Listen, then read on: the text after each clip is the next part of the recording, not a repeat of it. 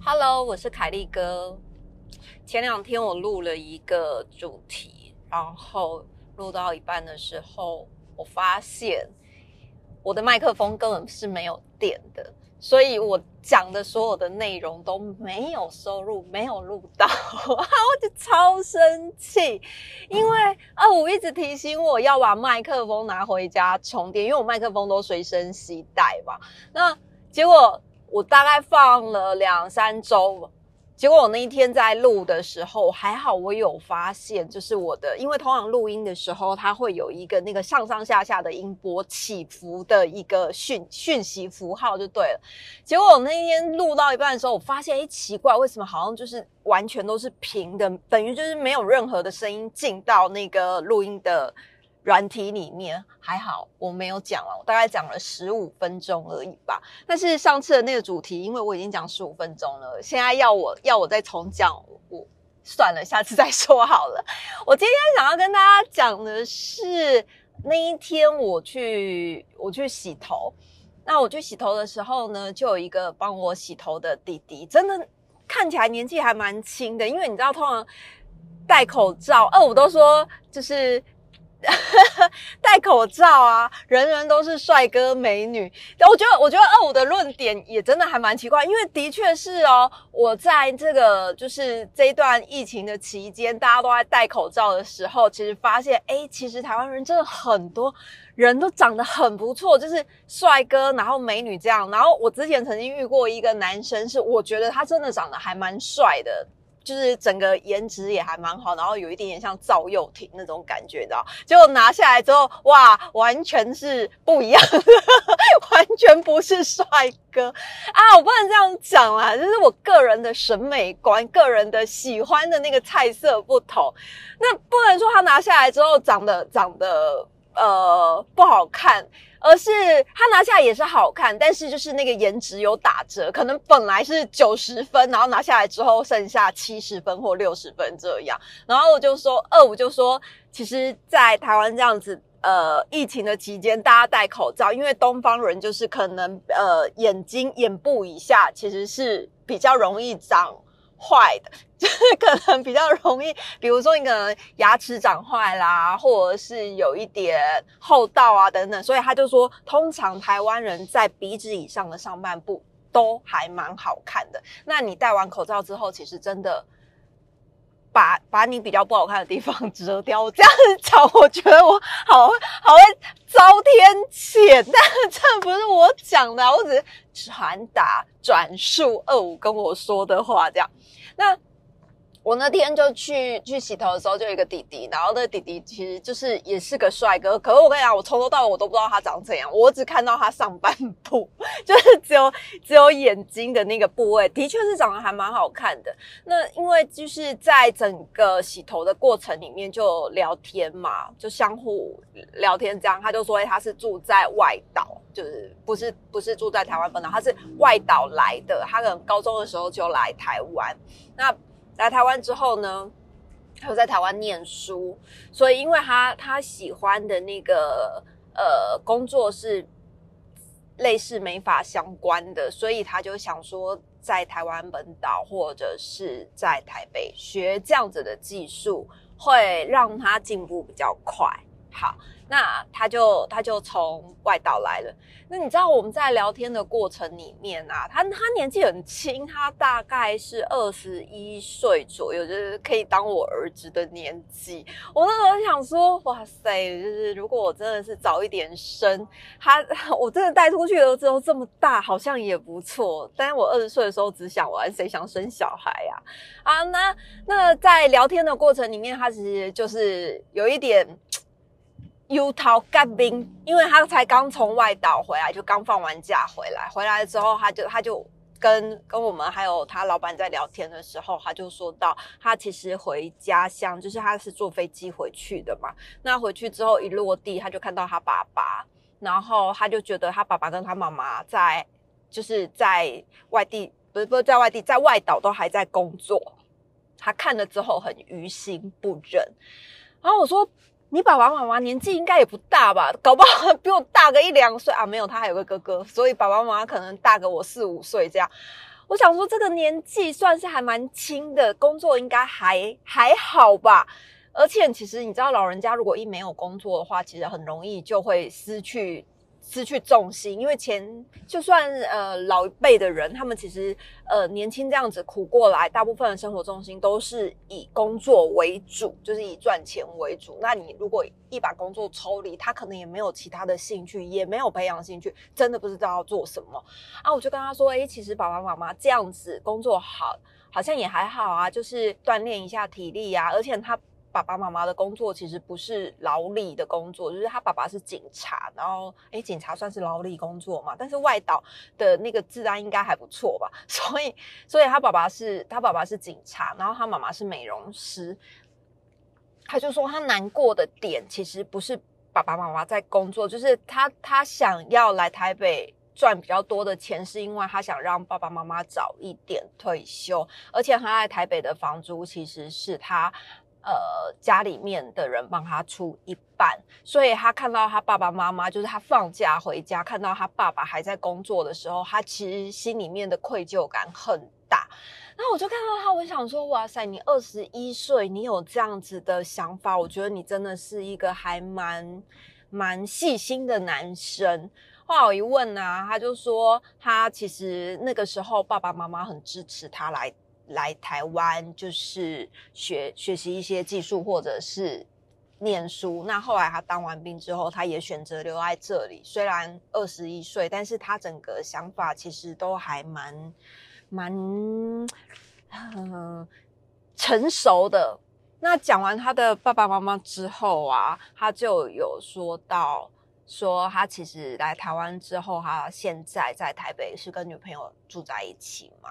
那住在一起的时候，他他觉得他的女朋友是比较强势的，因为他现在还是学徒，就是等于他在美法院里面当学徒，然后要学技术。那我估计就是薪水可能也不高。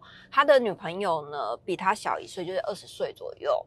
已经是独当一面的老板娘了。他女友是做也是相关行业的，然后但是已经是独当一面的。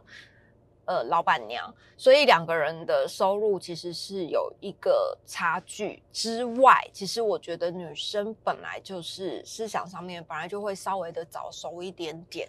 那她最，她就是在在跟我们聊天的过程里面，其实真的就是油桃干贝，她很珍惜这段感情，可是她又觉得每天回家，他就要女朋友就是常常会没有理由的生气。然后他女朋友他就说，他就说，哎，你们女生真的很奇怪。他女朋友就很常莫名其妙的生气。那他问他，他问女朋友说，哎，你怎么了？女朋友就会说，你又这样。然后他就满头雾水，说我又怎样？哎，你不是小女生，真的好像很常这样。我就听完之后，我就笑笑，我就跟他说啊，年轻真好。就我离这种。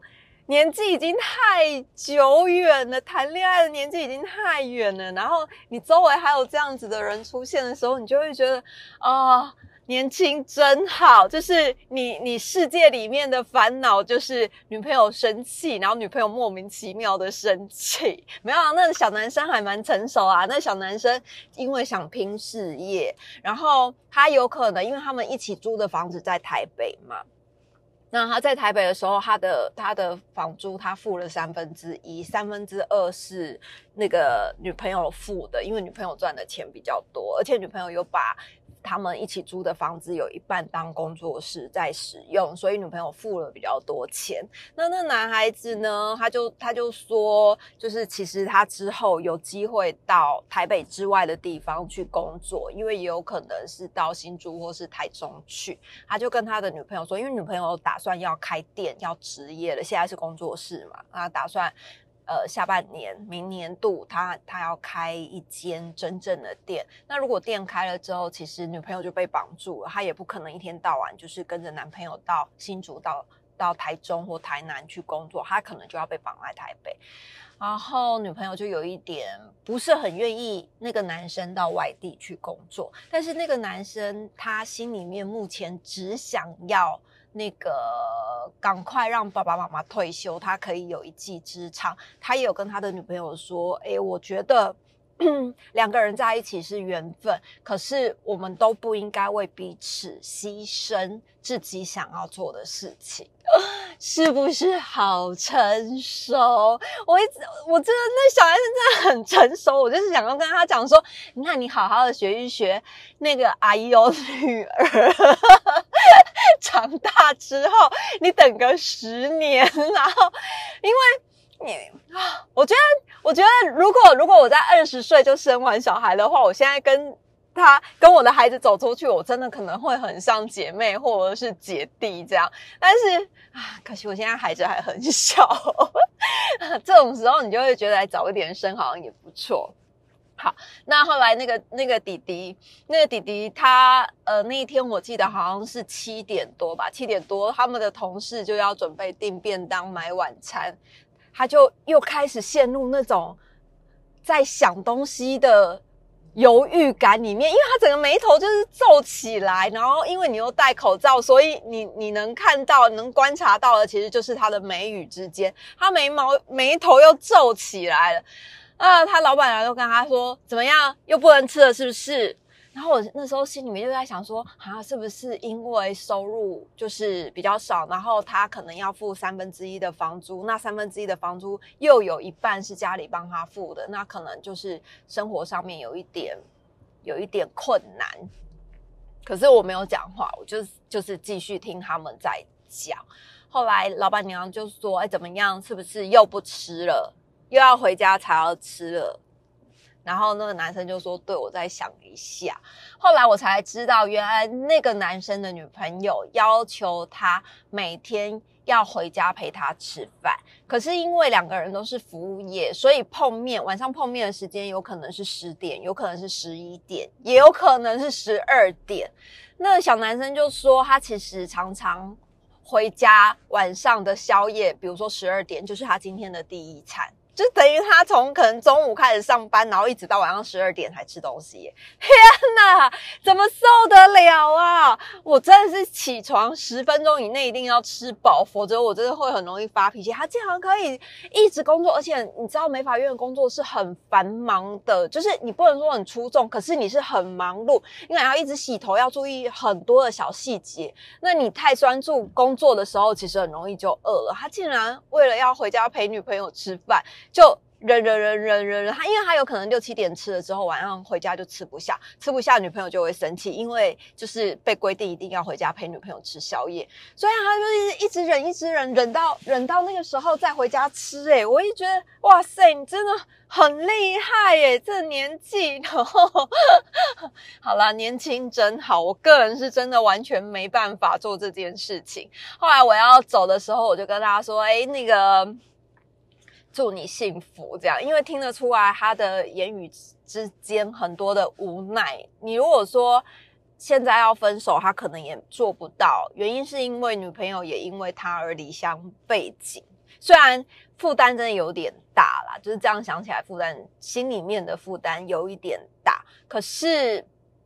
毕竟真的两个人都还年轻，其实你知道，对于感情这种事情啊，以前很年轻的时候，我会很气愤，就是听到这种事情的时候，我就说啊，你女朋友怎么会这样啊？你这种人啊，早一点分手啊，就比较好啊，或者什么，就会很很气愤，好像自己的事一样。那因为现在年纪比较大了，看的人比较多了，所以呢，你知道。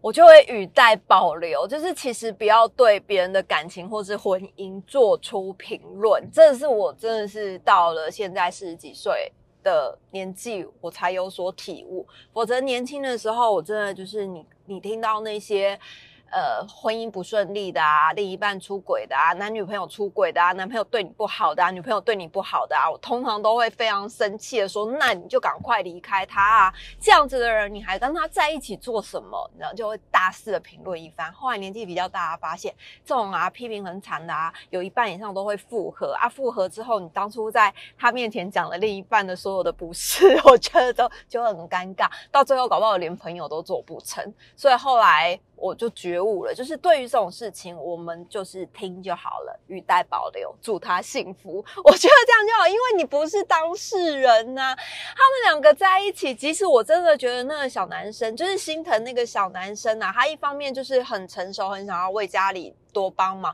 二方面其实他也担心他的女朋友为了他离乡背井来。如果他今天要离开台北的话，那他女朋友怎么办？如果他女朋友店开在这里？